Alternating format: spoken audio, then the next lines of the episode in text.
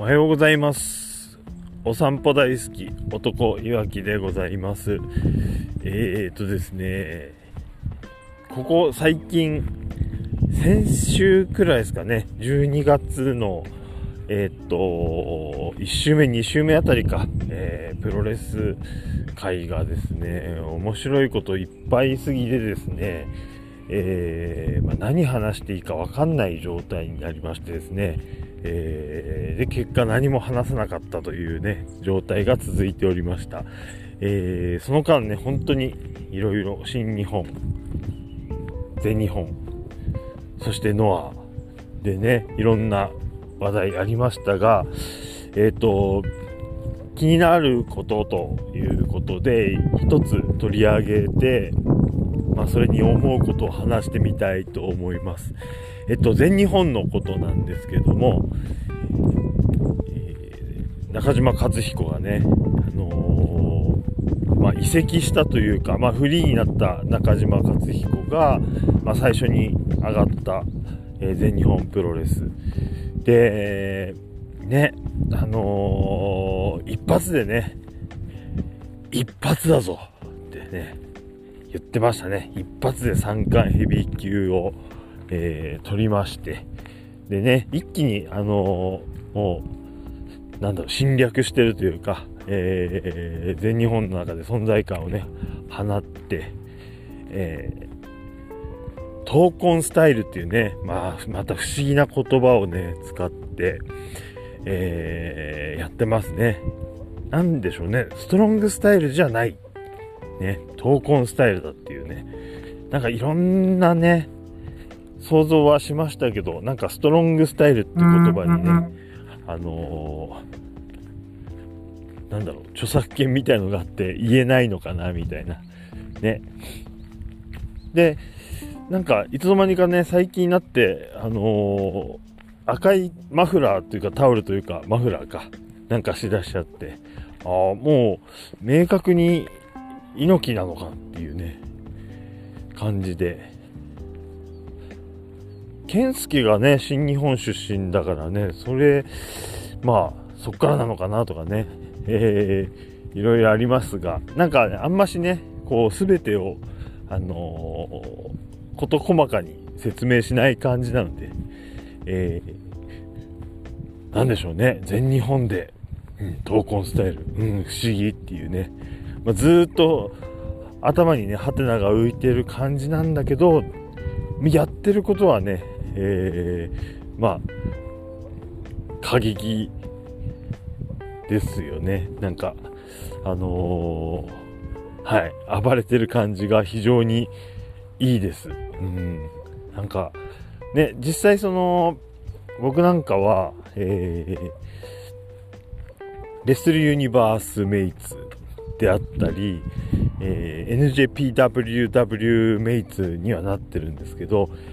全日本プロレス TV の方まではちょっとどうしようかなと一瞬迷ったりもしましたけど、結局ね、入ってないということで、えー、勝彦の試合をね、あの、しっかり見てるわけでは全然ないんですが、あのー、もう入ってくる情報の一つ一つ一個一個はもうみんな面白くて、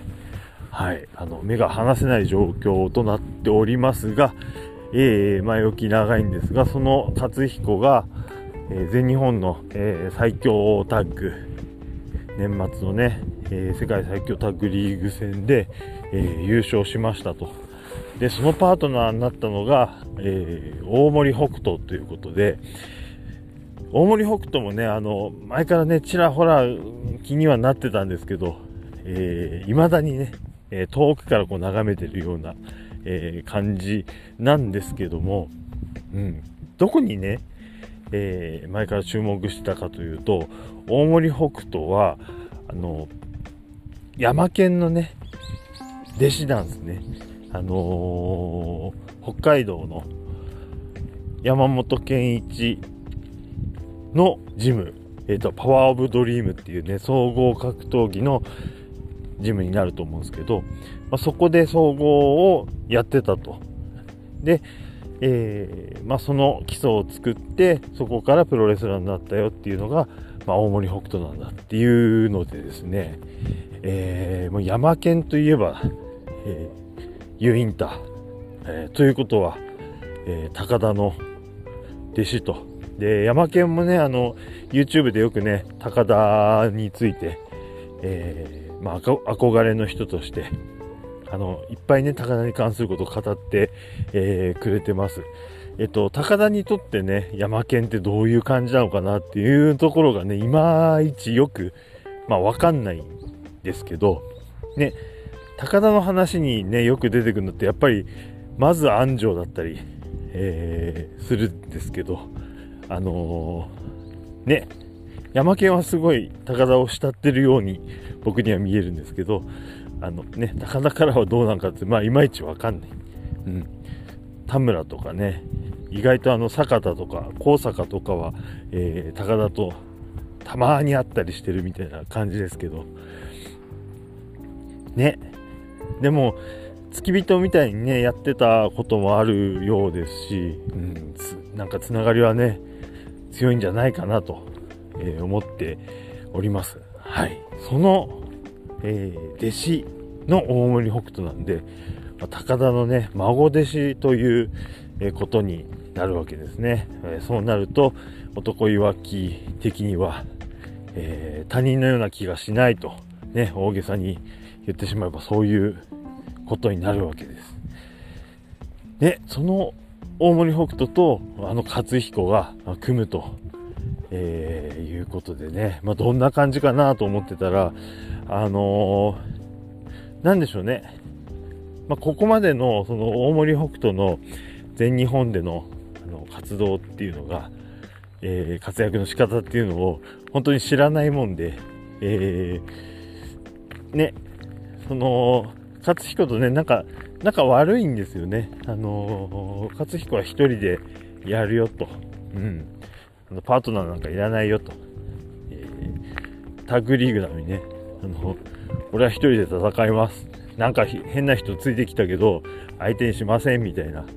えー、こと言ってるんだけど、うん、で最初出てきたその大森北斗があの上ねなんか青い T シャツ着て多分まあ自分のグッズなんでしょうからあの入場の時とかね着るのはまあ当たり前だろうなと思うんですけど、えー、それをなんか着たまま戦おうとしたのかな。ちょっとその辺がねよくわかんないんだけどまあそのちょっと体が締まってねえだろと、えー、出来上がってねえだろみたいなことを、えー、勝彦は突っ込んだりしてて、まあ、ね、言いたいことはその体のことだけじゃないのかもしれないですけど、まあ、認めてないよというところからその2人の関係が始まって、で、まあなんか、その試合中にね、どんなきっかけがあるのかわかんないんですけど、まあ少しずつ認める雰囲気になってったのかな。でも、ね、試合後になって、えー、タッグリーグ戦のね、公式戦、試合が終わっても、なんかいけずでずっと来てたんだけど、なんだろう、最後の公式戦迎える前とかに、えー、なんだろう、和彦は言ったなんかね、面白い名言。えっと、闘魂スタイルは、闘魂スタイルは24時間営業だ。っていうね、えー、面白い言葉をですね、えー、出しまして、結構そういう、あの、謎の言葉を勝彦は言うたびに大森北斗なんだろうっていうね、あの人何言ってんだろうっていうのをこう、あの、記者の人たちにもね、言っちゃうような、えー、ファンにも問いかけちゃうような、え感じで、え、本当に困り果てたみたいなんですけど、その最終戦を前にして、その、えー、闘魂スタイル24時間営業っていうのを、えー、結果、なんだろう、公園で、えー、夜中の特訓をすると、二人っきりの、えー、勝彦と大森北斗でね、えー、まあなんか、ロックアップしたりとか、なんか、あれかな、普通のあのー、基礎体力みたいなのやったりとか、えー、してたのかなと、そういったところも SNS で見えたり、えー、しました。はい。で、それがね、あの、実を結んだ形になるのか、最終的に、えー、まあ、優勝と。ね、まあ、普通にね、何試合も勝たないとね、優勝にはならないですから、うん。あの、仲悪いながらもね、ポツポツ、えー、勝ちを重ねていって、えー、まあ、大きなね、目標をクリアしたということですね。で、えー、大森北斗ね、シュープロの表紙になるということに、えー、なりました。で、あのー、ちょっと面白かったのが、その特訓のね、風景っていうのが、その様子っていうのが、あの、ちょっと前にね、えー、ツイッターで誰かがね、こうおすすめしてくれたんですよね。あの、ノア、いつもね、ノア見てる方の、あの、おなじみのノアファンの一人だったと思うんですけど、その方がおすすめしてくれた、えー、レスルユニバースで見られる、えっと、コンテンツなんですけど、中島克彦のイエス・オア・ノーっていうタイトルで、えー、ユニバースメイツはね、弾けば見えると思いますが、えっと、勝彦の普段の、えー、練習の風景とかを、えー、追ったようなドキュメンタリー的な、えー、映像になってるんですけど、その中で、えー、ノアの道場でね、オカキンと二人っきりで、あの、筋トレとかね、あとは受け身の練習とかっていうのをやるんですけど、あのー、その様子がね、ものすごいスパルタで、あのー、いろんなね、基礎体力やった最後に、えー、最後じゃあ、受け身10本みたいなことでやるんですけど、やり始めるんですけど、受け身っつってもその場で受け身するんじゃなくて、勝彦がいろんな技をかけて、えー、なんだろう、フライングメイヤーとか、ボディスラムとか、まあ、基礎的なやつ、えっと、ショルダータックルとかね、そういうのを含めて、いろんな形の受け身を取るのを10本みたいな感じでやるんですけど、あのー、すごいね、勝彦のその、練習の仕方が厳しいっつうかね、ひどいんですよ。ブラック的なんですよ。あの、10回だって言ってんのに、何本目か途中で忘れちゃったって言いながらこう、1本増やしてみたりとか、あと、10、最初のね、10回目やったところで、10ってなったんだけど、うん、なんか気合が入ってないとか、声が出てないとか、いろいろ理由つけて、じゃあもう1回とかやって増やすとか言って、え、結局20回以上やったりしてんのかな。もうその間もうお課金が、もう嫌そうで嫌そうで、ね、あの、ええー、みたいな。一回そんなん嫌だよみたいなこと言ったら、それでまた、えー、和彦がね、ダメっつってもっと増やすみたいになったりして、も絵に描いたようなね、えー、スパルタ教育なんですね。で、おそらくなんですけど、あの、その元にあるのが、えー、和彦が育ってきた環境の、あの、健介のね、練習っていうのが、まあおそらくそんな感じだったんじゃないかなということをね、想像させるような感じになってるんですね。えー、まあ健介といえばね、まあ、その理不尽なまでに厳しい練習と、ね、まあ余計な噂話みたいなもいろいろありますが、噂なのか、本当なのか嘘なのかわからないね、えー、事故のお話もあったりしますが、えー、少なくとも超厳しいっていうのは本当だと思うので、えー、その感じをね、おかきにビシビシぶつける、え感じがね、えすごかったですね。本気で嫌そうなおかきんっていうね。うん。で、それをちょっと彷彿とさせる、えー、勝彦と大森北斗の深夜の特訓だったんですけど、まあ、あのー、アベマのその、あ、アベマじゃないや、えー、ユニバースの、えー、勝彦、中島勝彦のイエス・オア・ノーの時の映像に比べるとだいぶソフトには、えー、なってるんですが、うん。ね。でもそういった、一対1での特訓を経て、えー、その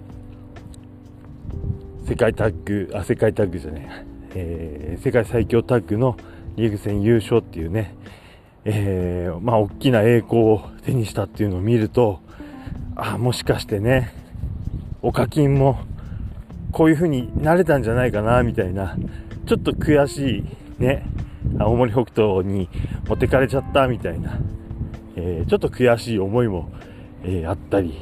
しました。ね。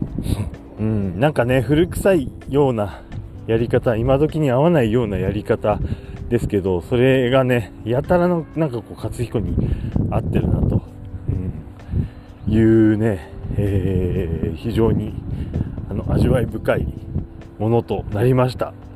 一試合も見てないくせにね、えー、そんな話をしてますけど、はい。で、まあ、あのー、なんかね、不思議と、いろいろね、高田好きの男いわきを見てると、えー、勝彦にね、またちょっと高田に、えー、ゆかりのある点があって、えー、勝彦といえばね、あのー、ビンタですね。うん、張り手というよりは、まあ、ビンタなのかな。あのー、小峠に食らわしたり、えー、そして DDT のえっ、と、遠藤さんに、え、食らわして、脳震盪とかだったんですかね、え、まあ、一発で KO しちゃったっていう、あの張り手を見て、え、ちょっとね、彷彿とさせるものがありまして、え、というのは、高田信彦のね、引退試合での、えー、田村清のフックなわけですね。えー、カウンターで入ったフックで、えー、高田がね、バコーンと倒れる、豪快に倒れるわけですね。えー、まあ、それを見て、はい、無理やりこじつけますけど、あの、勝彦のあの張り手は、えー、田村のフックだというふうにね、えー、僕には見えるわけですね。はい、えー、そういった形でね、不思議と、えー、勝彦、えー、高田のね、つながりも見えたと。で、相手は、相手というか、パートナーで一緒に鍛えたのは、えー、高田の孫弟子と、うん、いうね、えー、男いわき的には非常に、えー、興味がそそるような内容でしたというね、ことです。はい。竜のはぐれ狼の弟子ですからね、山県ね、竜のはぐれ狼なんて言われたりして。勝彦もね、なんか、あのー、結構狼のイメージはありますね。あのー、T シャツに狼の絵が描いてあったりとかもありましたし、まあ、そんなとこでもね、いろいろ重なるところがあって、あのー、これからもね、勝彦どんな暴れ方をするのか、えー、闘魂スタイル、不思議な闘魂スタイルで何をするのか、で、ついでに大森北斗、えー、これからどういう風になっていくのか、えー、非常に楽しみです。で、ちょっとね、ついでなんですけど、なんか、あの、大森北斗の、えー、その山県のジム、え、パワーオブドリーム出身だっていうことを調べてる中で、えー、ジェイク・リーもね、なんと、あの、パワーオブドリーム時代があったということを、えー、知っちゃいましてですね、あ、そうなんだと。ね、えー、高田の遺伝子があの、ジェイクにも入ってるじゃんっていうね。なんか一回全日本を最初に一回辞めて、えー、総合に転校してた時に、その山県のジムにいたらしいですね。うん。なんだ。ジェイクにも高田入ってんじゃんっていうね、え、新しい発見というか、まあもちろん知ってる方はね、とっくの昔に知ってたんでしょうが、えー、まあ、男いわき的には、あの、ジェイクにもね、また新たな思い入れポイントがね、えー、入りましたと、えいうような感じになっております。はい。ね、そういった非常に、えー、取り留めもない、えー、話でございました。いや、いっぱいね、あのー、いろんなことが起きまして、あ、その中でね、えー、あの、木戸治がね、亡くなったということで、えー、まあ、高根にとってはね、UWF 時代の先輩、もちろん新日本の大先輩でもあるということで、えー、はい、僕にとっても遠からぬ存在です。えー、木戸治さん、えー、お疲れ様でした。ありがとうございましたと、はい、言って、今回は、えー、おしまいにしたいと思います。はい。それではまたまた皆様、えー、チャンネル登録、高評価、よろしくお願いします。